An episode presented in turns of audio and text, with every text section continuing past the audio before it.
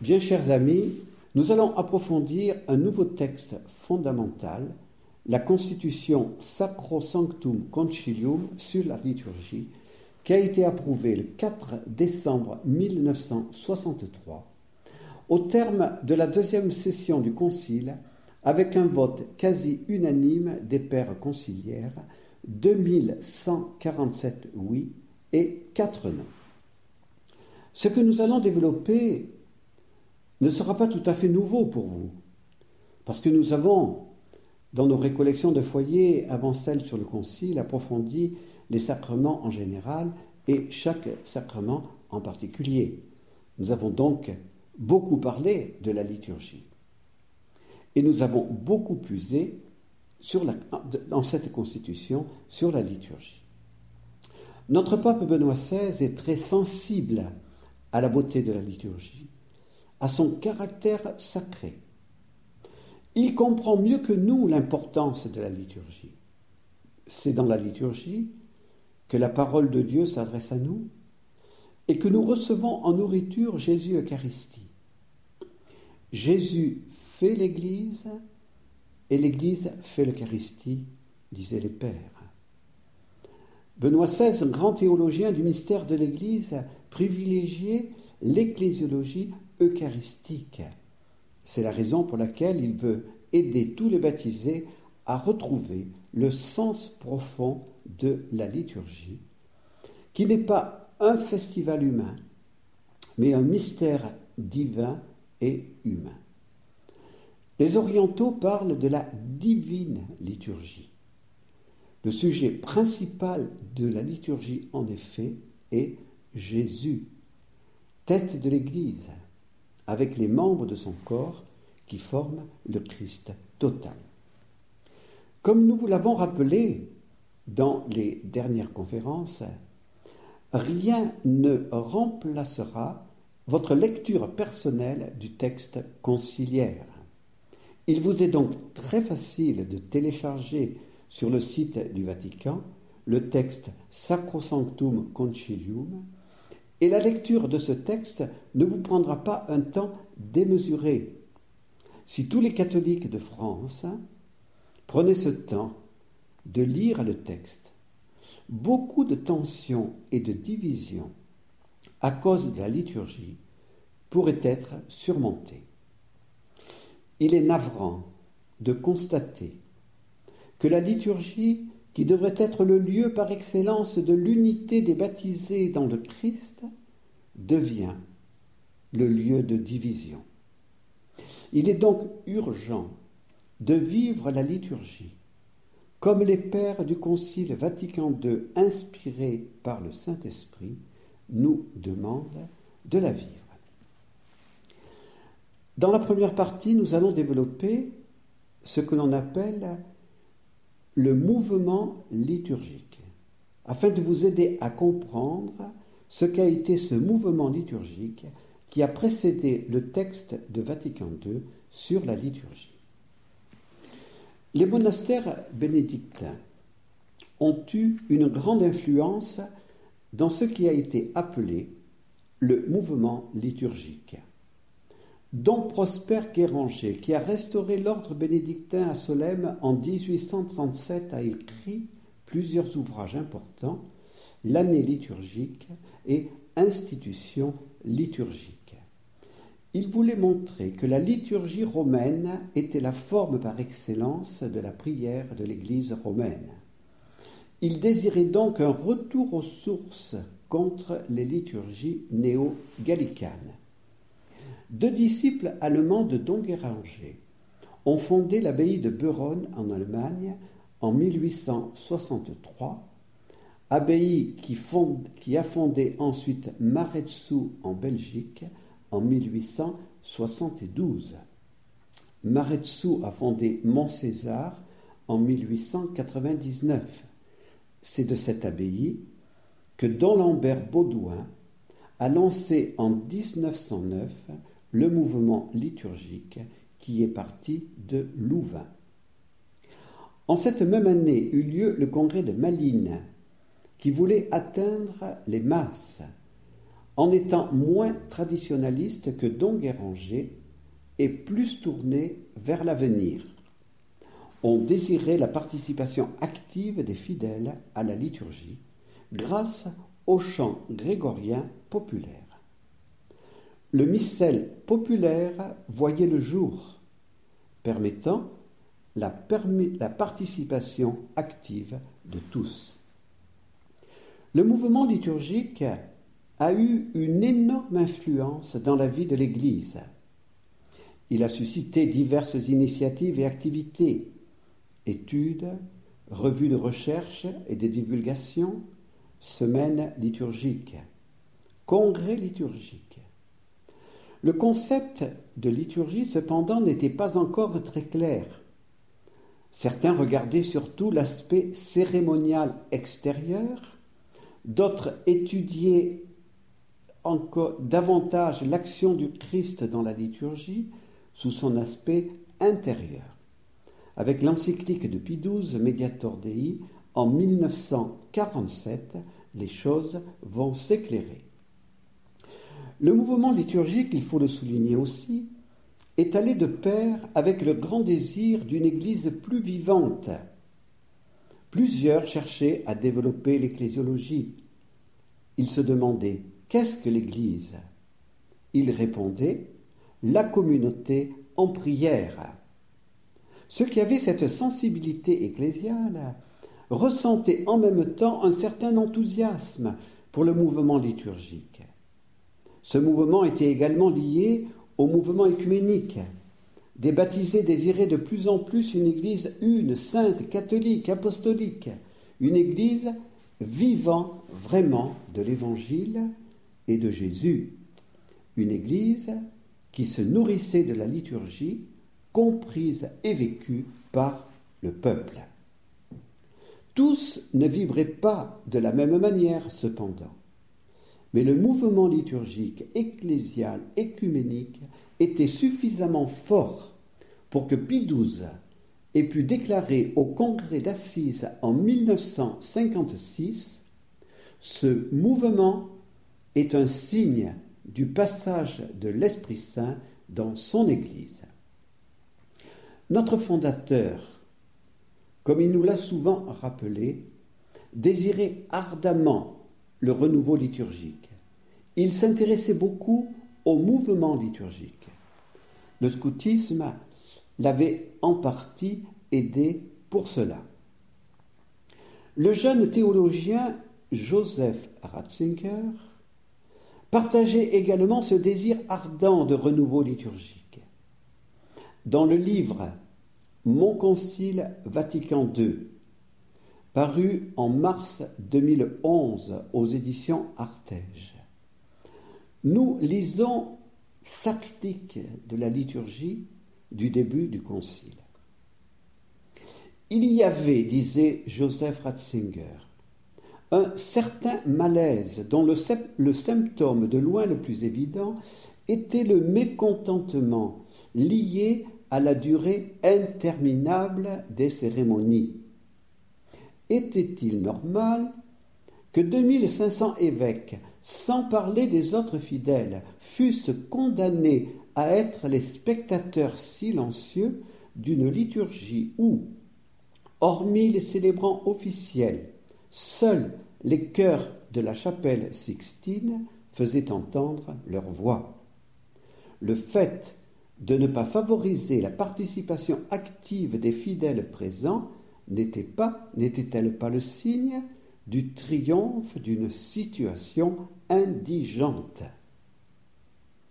Je voudrais vous citer un autre extrait de ce livre qui montre que notre pape actuel n'est pas du tout attaché à la soi-disant langue sacrée du latin. Le latin, certes, est la langue de l'Église romaine, mais il n'est pas une langue sacrée. Jésus n'a pas prié en latin. Jusqu'au IVe siècle, la liturgie romaine était célébrée à Rome en grec les papes ont décidé de la célébrer en latin parce que le, le peuple ne comprenait plus le grec. Voici quelle était la pensée de Joseph Ratzinger en 1963. La décision concernant la langue, donc la décision de permettre la langue vernaculaire dans la liturgie, était une décision de grande portée qui, de ce fait, devait être appliquée certainement avec circonspection et tact, mais qui, en même temps, était susceptible de rendre un service capital à la rencontre nouvelle que l'on voulait entre le christianisme et l'esprit moderne. On peut difficilement nier que la stérilité dont s'était rendue coupable la théologie et la philosophie catholique depuis la fin des Lumières tenait en grande partie à leur lien avec une langue qui avait cessé d'être depuis longtemps le support des manifestations vivantes de l'esprit humain. Si bien que la théologie ne prit pas part à ces manifestations, ne fut pas fécondée par elles, et demeura de son côté incapable de les transformer. Joseph Ratzinger soulignait également le fait qu'à côté du rite romain, il existait aussi, bien évidemment, les rites orientaux. L'appartenance de rites orientaux à l'Église catholique se révéla au plus haut point positive et pleine de signification. À travers eux, l'Orient aussi était présent, accepté, avait voix au chapitre, et apportait ainsi un précieux correctif à l'exclusivité latine en ne cessant de faire éclater les limites de cet horizon trop étroit, en contraignant l'Assemblée à penser catholique, c'est-à-dire en lui évitant de confondre latin et catholicité. Il me semble important de vous citer ces textes qui ont été écrits par Joseph Ratzinger, qui est aujourd'hui notre pape Benoît XVI. Voyons comment le magistère a, approuvé ce, mouvement liturgique. Saint Pie par la constitution Divino Afflatus, a réformé l'office divin, purifié et allégé le calendrier, révisé les rubriques pour rendre l'office plus accessible aux religieux et aux prêtres et mettre en honneur le dimanche. Il désirait ardemment la réforme liturgique. Il est nécessaire, disait-il, que passent de nombreuses années avant que l'édifice liturgique apparaisse de nouveau dans la splendeur de sa dignité et de son harmonie, une fois nettoyé des enlaidissements dus à l'âge. Pie XI, par l'encyclique Divini Cultus, appelé à la participation active des fidèles. Pie XII a préparé Vatican II par sa très importante encyclique Mediator Dei en 1947. Il a assumé le mouvement liturgique et pris des décisions importantes. Le magistère, pour la première fois, cherchait à répondre à la question fondamentale qu'est la liturgie? Cette encyclique de Pie XII devint la grande charte de la liturgie. Ce pape fit comprendre que la liturgie n'était pas le règlement du culte, mais qu'elle permettait l'union au Christ. La liturgie concerne l'Église. Elle n'est pas quelque chose de privé. Le pape insistait plus sur l'aspect intérieur de la liturgie que sur son aspect extérieur, que sont les cérémonies. Mais n'exagérons pas ces propos. Il est bien évident que la beauté des cérémonies a son importance pour la participation active de tous et pour l'union au Christ et la glorification de Dieu. Pie XII eut l'audace de commencer des réformes. Il sut surmonter la peur d'introduire les langues vernaculaires dans la liturgie en permettant des rituels bilingues à partir de 1947. Il permit qu'après la lecture de l'évangile en latin, on put proclamer l'évangile en langue vernaculaire. En 1951, il entreprit une restauration de la vigile pascale. Célébrer la vigile pascale dans la nuit était une nouveauté. En 1955-56, il réforma la Semaine sainte. Cette réforme touchait au cœur du culte catholique. Pie XII voulait que le peuple de Dieu puisse mieux comprendre et mieux vivre les jours saints. Jean 23 promulgua le missel de 1962 avec de nouvelles rubriques, les réformes de Pie X et de Pie XII la forme extraordinaire du rite romain aujourd'hui célébré l'est avec ce missel de 1962. ce missel a donc intégré au missel de Saint Pie V les réformes de Pie de XII et de Jean XXIII. L'histoire du texte Sacrosanctum Concilium et de la réforme de la liturgie, ce sera très bref. Le texte sur la liturgie a été donc le premier texte voté par le Concile Vatican II. Après ce que je viens de vous dire sur le mouvement liturgique, vous comprenez pourquoi cela a été possible. Il était en effet préparé par plus de 50 années de travail. Sacrosanctum Concilium fut promulgué le 4 décembre 1963 pour le 400e anniversaire de la clôture du Concile de Trente, le 4 décembre 1563. Le pape Jean-Paul II, pour le 25e anniversaire de la constitution Sacrosanctum Concilium, a tenu à affirmer dans sa lettre apostolique du 4 décembre 1988 la Sainte Liturgie, la réforme des rites et des livres liturgiques a été entreprise presque aussitôt après la promulgation de la Constitution Sacrosanctum Concilium est réalisée en quelques années grâce au travail considérable et désintéressé d'un grand nombre d'experts et de pasteurs de toutes les parties du monde. Ce travail a été accompli suivant le principe conciliaire fidélité à la tradition et ouverture à un progrès légitime. Aussi peut-on dire que la réforme liturgique est strictement traditionnelle ad normam sanctorum patrum, c'est-à-dire selon la norme des saints pères.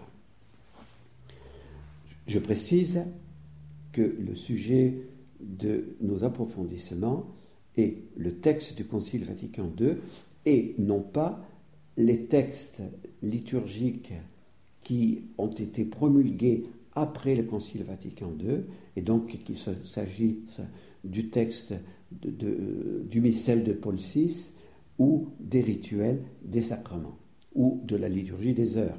Hein. Mais ce qui est important pour nous, c'est d'approfondir les textes du Concile. Je vous ai fait cette citation je vous ai donné cette citation du pape Jean-Paul II pour montrer qu'il y a une continuité entre ce texte du Concile, entre le mouvement liturgique et le texte du Concile, et le texte du Concile, et ensuite les décrets d'application des, divers textes liturgiques. Nous allons maintenant, dans une troisième partie, vous présenter synthétiquement le texte Sacrosanctum Concilium. Ce texte est composé de sept chapitres, précédés d'un préambule que je vous lis et qui révèle l'intention du Concile.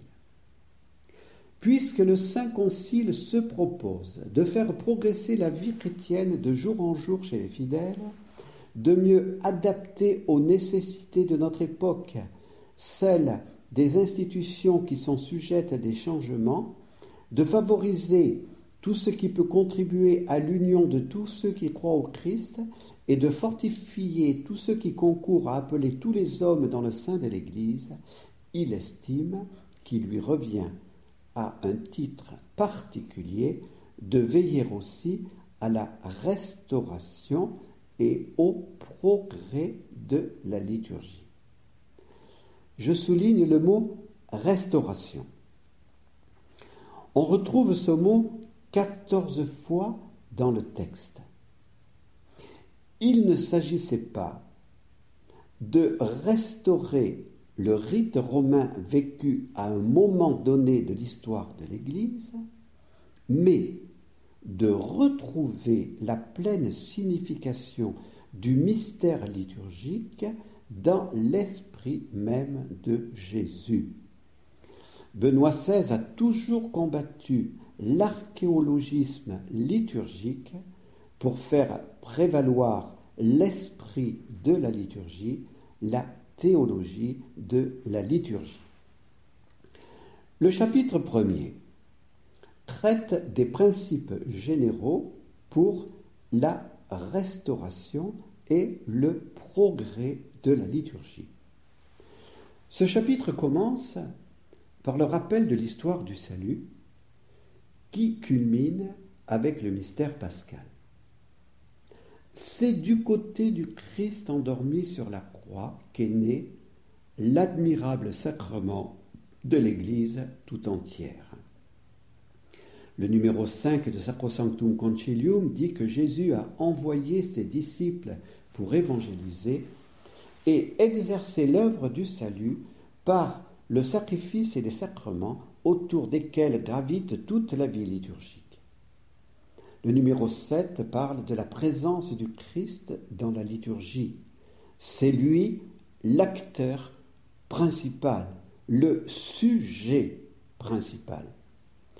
Le numéro 8 dit que la liturgie terrestre nous unit à la liturgie céleste.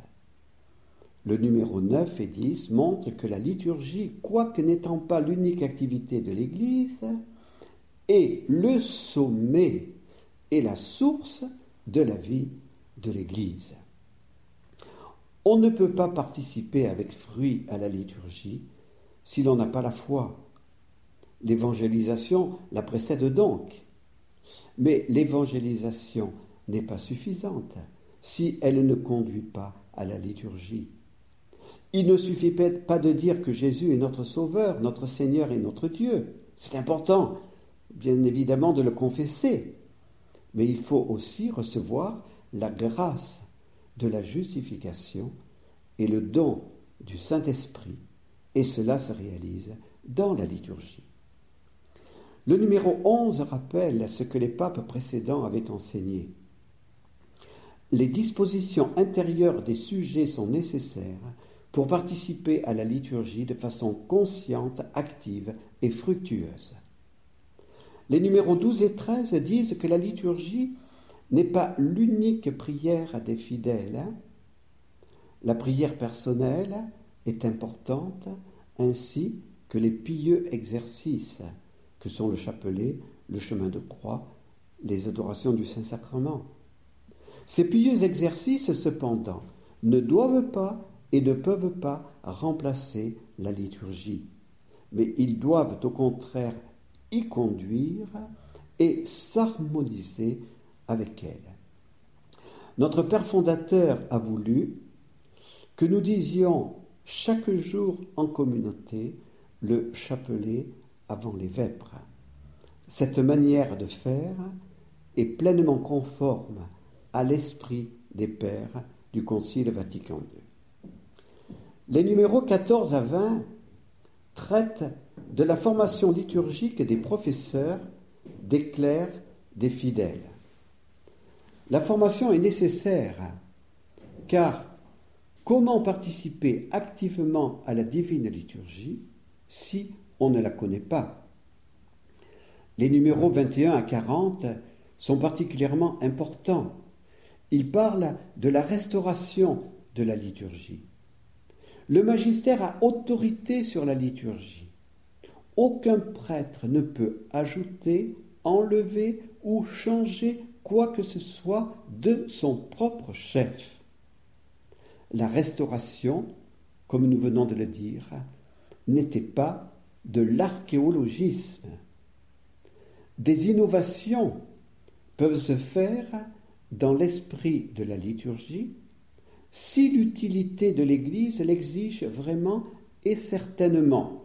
Cela est rappelé au numéro 23.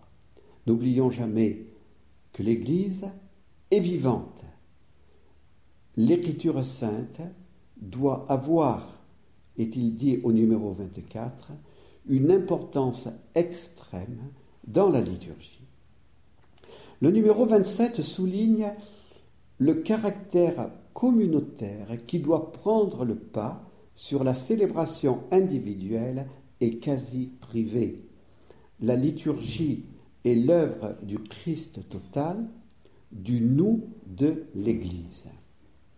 Les numéros 28 et 29 parlent de la dignité de la célébration. Jean-Paul II désirait que l'on mette davantage en pratique les numéros 37 à 40. La liturgie, en effet, doit être adaptée au tempérament et aux conditions des différents peuples. Cette adaptation n'est pas facile à réaliser. Il faut en effet sauvegarder l'unité substantielle du rite romain et s'adapter aux différentes cultures. Nous avons manqué l'évangélisation de la Chine parce que nous n'avons pas su nous adapter à la culture chinoise. Les numéros 41 à 46 donnent des indications pour le développement de la vie liturgique dans les diocèses il serait bon de revenir au texte Sacrosanctum Concilium pour obtenir ce vrai renouveau liturgique désiré par les pères de Vatican II et qui n'a pas encore été obtenu. Les chapitres 2 et 3 ont fait l'objet de nos récollections de foyer durant plusieurs années. Ils traitent de la messe et des sacrements. Je souligne seulement le numéro 56 qui parle du lien intrinsèque entre liturgie de la parole et liturgie eucharistique. Ce lien se retrouve dans la liturgie de chaque sacrement. Pour mieux participer au don de grâce, il est nécessaire d'avoir été éclairé par la parole de Dieu. Le chapitre 4 est consacré à l'office divin. Nous ne pouvons pas le résumer, il est trop riche, comme les chapitres 2 et 3 que nous vous invitons bien évidemment d'approfondir. Comprenons la grandeur de l'office divin. Sainte Thérèse de l'Enfant Jésus ne se trouvait pas digne de le célébrer. Le numéro 83 dit L'office divin est l'œuvre du Christ et de l'Église. Jésus continue à exercer sa fonction sacerdotale par son Église dans l'accomplissement de l'office divin. Il loue sans cesse son Père et il l'intercède pour le monde entier. L'office divin est structuré pour qu'à tout moment des baptisés prient Dieu au nom de tous les hommes. Le numéro 94 demande la vérité des heures. Dans la restauration de la liturgie, il était important de revenir à cette vérité des heures. Des mauvaises habitudes avaient été prises. Dire tous ces offices, par exemple, à la fin ou au début de ces journées. Mais l'office divin des laudes et celui du lever du soleil. Il n'est pas identique au vêpres, l'office du coucher du soleil. L'office divin n'est pas réservé aux clercs et aux religieux. Ceux-ci y sont tenus par l'obligation de leurs engagements, mais on recommande aux laïcs de participer à l'office divin les dimanches et fêtes, mais aussi les autres jours s'ils le peuvent. Vous trouverez cela au numéro 100 du, texte. Le chapitre 5 est centré sur l'année liturgique. Le Concile dit qu'il appartient à l'Église de célébrer chaque semaine le jour du Seigneur, le dimanche. Pendant tout le cycle de l'année, l'Église déploie tout le mystère du Christ. Vatican II insiste sur la revalorisation du dimanche et l'importance du temps du carême pour préparer les catéchumènes et pour se préparer à Pâques. Les fêtes des saints ne sont pas exclues dans l'année liturgique, mais elles ne doivent pas l'emporter sur les mystères du Christ rédempteur. Jean-Paul II disait De dimanche en dimanche, on se prépare au dimanche éternel que sera la vie éternelle. Le chapitre 6 parle de la musique sacrée. Il serait important de lire attentivement ce que le Concile a écrit. La liturgie n'est pas un festival humain. Et en disant cela, je ne fais pas une critique, et Benoît XVI ne fait pas une critique du festival humain. Le festival humain est une bonne chose en lui-même. Mais toute musique ne convient pas à la liturgie. Benoît XVI l'a clairement dit en plusieurs occasions. Il est dit au numéro 116 que le chant grégorien est le chant propre de la liturgie romaine. Mais les autres genres de musique sacrée, surtout la polyphonie, ne sont nullement exclus pourvu qu'ils s'accordent avec l'esprit de l'action liturgique. Nous avons cité ce que Joseph Ratzinger disait en 1963. Les fidèles ne doivent pas être des spectateurs, mais des acteurs. Notre fondateur nous disait la même chose. Tous doivent pouvoir participer. On ne vient pas à la messe pour écouter une chorale. La chorale a sa place, certes, mais elle ne doit, pas empêcher la participation des fidèles. Le chapitre 7 est aussi particulièrement important. La liturgie ne se célèbre pas n'importe où ni n'importe comment. Bien sûr, les grands rassemblements ne peuvent pas avoir lieu dans une cathédrale. Comment regrouper deux millions de jeunes dans un édifice? Jésus a dit à la Samaritaine que l'heure est venue où l'on adorera en esprit et en vérité. Mais même dans les grands lieux de rassemblement, on doit organiser le lieu en tenant compte des critères de l'art sacré. Au numéro 123, il est dit que l'Église n'a jamais considéré un style artistique comme lui appartenant en propre, mais elle a admis les genres de chaque époque et elle possède aujourd'hui un trésor artistique qu'il faut conserver. Il serait bon d'approfondir à nouveau ce qui a été écrit sur l'art sacré, qui doit permettre à l'esprit humain de s'élever vers Dieu. Que serait un art sacré qui ne transmettrait aucun message spirituel? Soulignons la recommandation des pères de Vatican II. Dans la construction des édifices sacrés, on veillera soigneusement à ce que ceux-ci se prêtent à l'accomplissement des actions liturgiques et favorise la participation active des fidèles. L'Église porte également son attention sur les images sacrées, la formation des artistes et la formation artistique des clercs. Dans la conclusion, il est parlé de la fête de Pâques qui pourrait être fixée à un dimanche déterminé du calendrier grégorien. Prions pour que cette fête de Pâques soit enfin et bientôt fêtée par tous les baptisés le même dimanche. Ce serait un geste fort dans le mouvement œcuménique. Le pape Paul VI, dans son discours de clôture de la deuxième session du Concile, le 4 décembre 1963, disait Nous nous réjouissons de ce résultat. Nous y découvrons un hommage à l'échelle des valeurs et des devoirs. Dieu a la première place. La prière est notre premier devoir.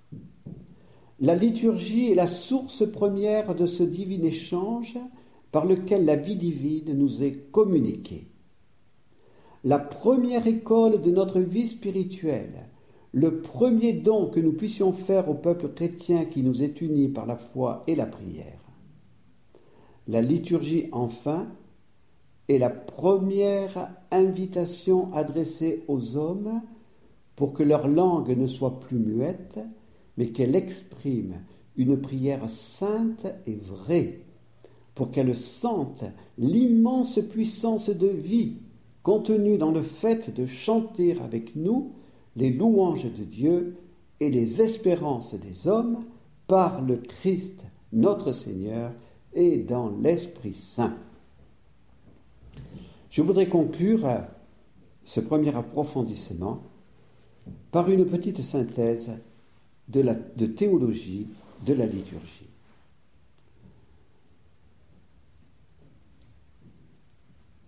La théologie de la liturgie s'efforce de répondre à la question qu'est la liturgie pour Dieu?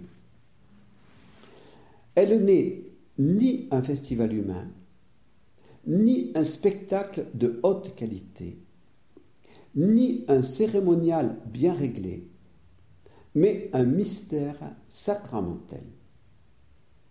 J'ai eu la grâce d'être éduqué au mystère liturgique par notre Père fondateur et de suivre à Rome, dans les années 82-83, les cours du Père Becker, jésuite, théologien des sacrements et de la liturgie.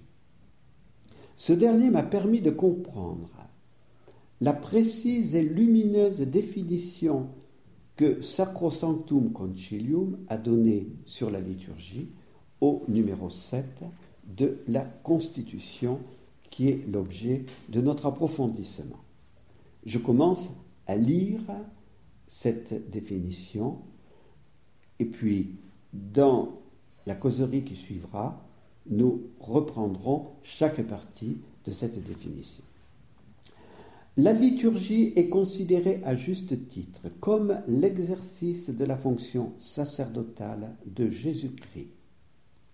Exercice dans lequel la sanctification de l'homme est signifiée par des signes sensibles et est réalisée d'une manière propre à chacun d'eux, dans lequel le culte intégral est exercé par le corps mystique de Jésus-Christ, c'est-à-dire par le chef et par ses membres. Par suite, toute célébration liturgique en tant qu'œuvre du Christ prêtre et de son corps qui est l'Église est l'action sacrée par excellence dont nulle autre action de l'Église ne peut atteindre l'efficacité au même titre et au même degré. Comme nous allons reprendre chaque partie de cette définition, nous nous contentons en conclusion de, ce premier approfondissement de tirer quelques conséquences de cette définition par des questions et réponses simples que nous pourrons retrouver dans le catéchisme de l'Église catholique et qui nous permettent de mieux découvrir le mystère de la liturgie. Première question. Qui agit dans la liturgie? La réponse donnée par le texte conciliaire est claire. Le Christ, le Christ tête en tant que sujet, mais le Christ dans et par son Église Donc le sujet de la liturgie, c'est le Christ total, Jésus et les membres de son corps. Deuxième question. La liturgie est en vue de quel but? Réponse de la définition donnée par le Concile Vatican II. La glorification de Dieu et la sanctification de l'homme. La glorification de Dieu nous permet de rendre le culte public qui est dû à Dieu, et en rendant ce culte public qui est dû à Dieu par les sacrements institués par le Christ, la grâce est conférée à l'homme et la liturgie permet donc de sanctifier l'homme. Donc deux buts, glorification de Dieu, sanctification de l'homme. Troisième question, comment le Christ agit-il dans la liturgie? Je remercie le Père Becker qui m'a beaucoup éclairé sur cette question. Le Christ, ne l'oublions pas, est le Verbe de Dieu incarné. Il agit donc en tant que médiateur de Dieu auprès des hommes, donc dans une action, on peut dire, descendante. Et en tant que médiateur de Dieu auprès des hommes, il exerce une double mission. Il évangélise parce qu'il est la plénitude personnelle de la révélation, et il guérit par le don des sacrements. Il est Dieu qui guérit. En tant que médiateur des hommes auprès de Dieu, donc une, une voix ascendante, il est la tête du corps que nous formons avec lui. Il est vrai Dieu et il est vrai homme. Donc en tant que médiateur des hommes auprès de Dieu, il a une double mission. Il prie son Père pour tous les hommes en tant que notre tête et il s'offre en sacrifice expiatoire. Lorsque l'on a compris que le Christ est le grand sujet de la liturgie et qu'il agit dans et par son corps mystique, on ne peut plus participer à l'œuvre de Dieu qu'est la liturgie d'une manière superficielle. Lorsque nous participons à la liturgie, nous venons écouter Dieu, accueillir sa grâce, prier en participant à la prière de Jésus pour toutes les intentions de l'Église et de l'humanité, offrir le saint sacrifice de Jésus en offrant avec lui notre vie en sacrifice de louange à la gloire de Dieu. Oui, la liturgie est bien le sommet et la source de toute activité chrétienne nous prions avec Jésus, c'est Jésus qui, par son esprit, prie en nous et par nous.